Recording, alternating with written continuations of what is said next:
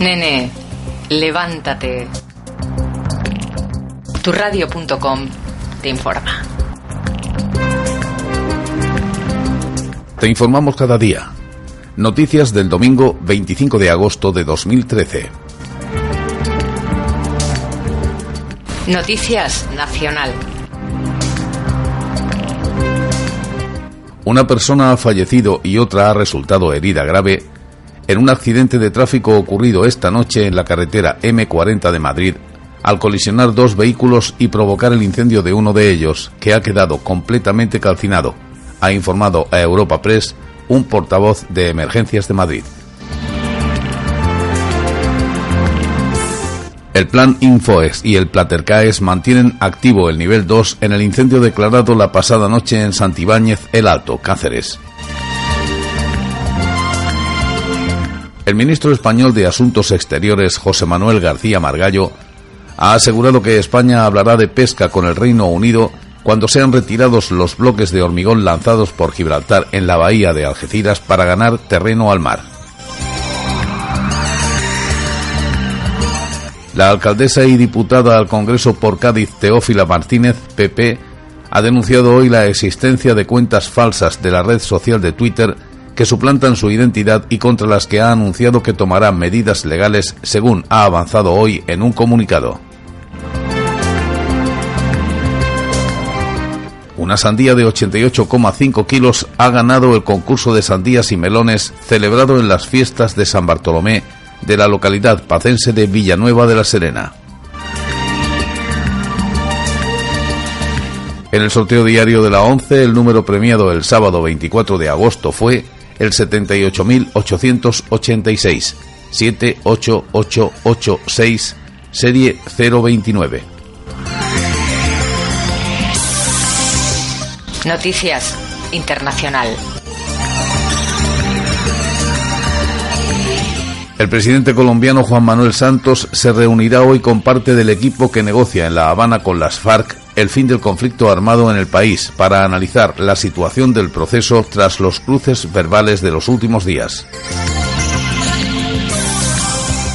Al menos siete militares murieron hoy y otros doce resultaron heridos en un atentado contra el autobús en el que viajaban cerca del aeropuerto internacional de Saná, informaron a EFE fuentes castrenses.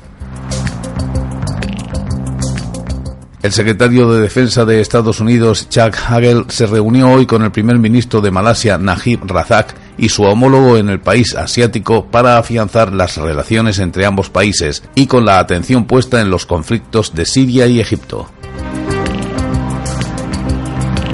El gobierno colombiano anunció un inminente arreglo con líderes campesinos que permitiría levantar el paro agrario en el departamento de Boyacá, el más afectado por la huelga que ayer cumplió seis días. La Agencia Nacional de Seguridad NSA de Estados Unidos, denunciada por su programa de espionaje a escala mundial, interceptó comunicaciones de la ONU, la Unión Europea y de decenas de países amigos, según nuevos documentos secretos revelados hoy por Der Spiegel. El descubrimiento de una villa con montaña incluida, erigida en lo alto de un rascacielos de Pekín, ha desvelado un mundo, el de las construcciones en las azoteas de China. La operadora de la central nuclear de Fukushima, epicentro de la crisis atómica en Japón, considera que la causa de la filtración de agua radiactiva desde uno de sus tanques se produjo tras ser desmontado y ensamblado en otro lugar. Las fuerzas de seguridad egipcias han detenido este sábado al líder de hermanos musulmanes Mohey Hamed en la vivienda que posee en el distrito Cairota de Ciudad Nas, según ha informado el diario gubernamental Al Haram. Los efectivos británicos desplegados en Goma, en el este de República Democrática del Congo, abandonarán la ciudad en las próximas horas debido a la reanudación de los combates, según ha informado este sábado el Ministerio de Exteriores de Reino Unido. Mandela muestra gran resistencia dentro de su gravedad. El Festival de Cine de Toronto promete ser la antesala de los Oscar. Los niños que duermen mal tienden a rendir peor en la escuela que los que tienen un descanso reparador. un equipo de Brasil estudió a un grupo de alumnos de entre 7 y 10 años de las escuelas públicas de San Pablo. Los niños con síntomas de trastornos del sueño o apneas obtenían calificaciones más bajas que los que dormían bien. El 13% de los niños con problemas para dormir habían suspendido portugués, comparado con el 9% de los que no tenían esa dificultad. La primera dama de Estados Unidos, Michelle Obama, llevó anoche su campaña contra el sobrepeso y la obesidad infantil al programa Sábado Gigante, donde habló sobre la dieta saludable y el ejercicio físico. Camioneros de Costa Rica impiden el tránsito de carga en la frontera con Panamá. La Alianza del Pacífico pide a Estados Unidos que la retirada de los estímulos sea gradual. La policía colombiana reforzó hoy con más de mil agentes los puntos neurálgicos de la huelga nacional convocada por sectores agrarios, en la que han muerto tres personas y que ha causado ya millonarias pérdidas. Una flota de la Alemania nazi hundida en el Danubio en septiembre de 1944, con toneladas de explosivos en sus bodegas, se ha convertido en un peligro ecológico para el gran río europeo a su paso por Serbia.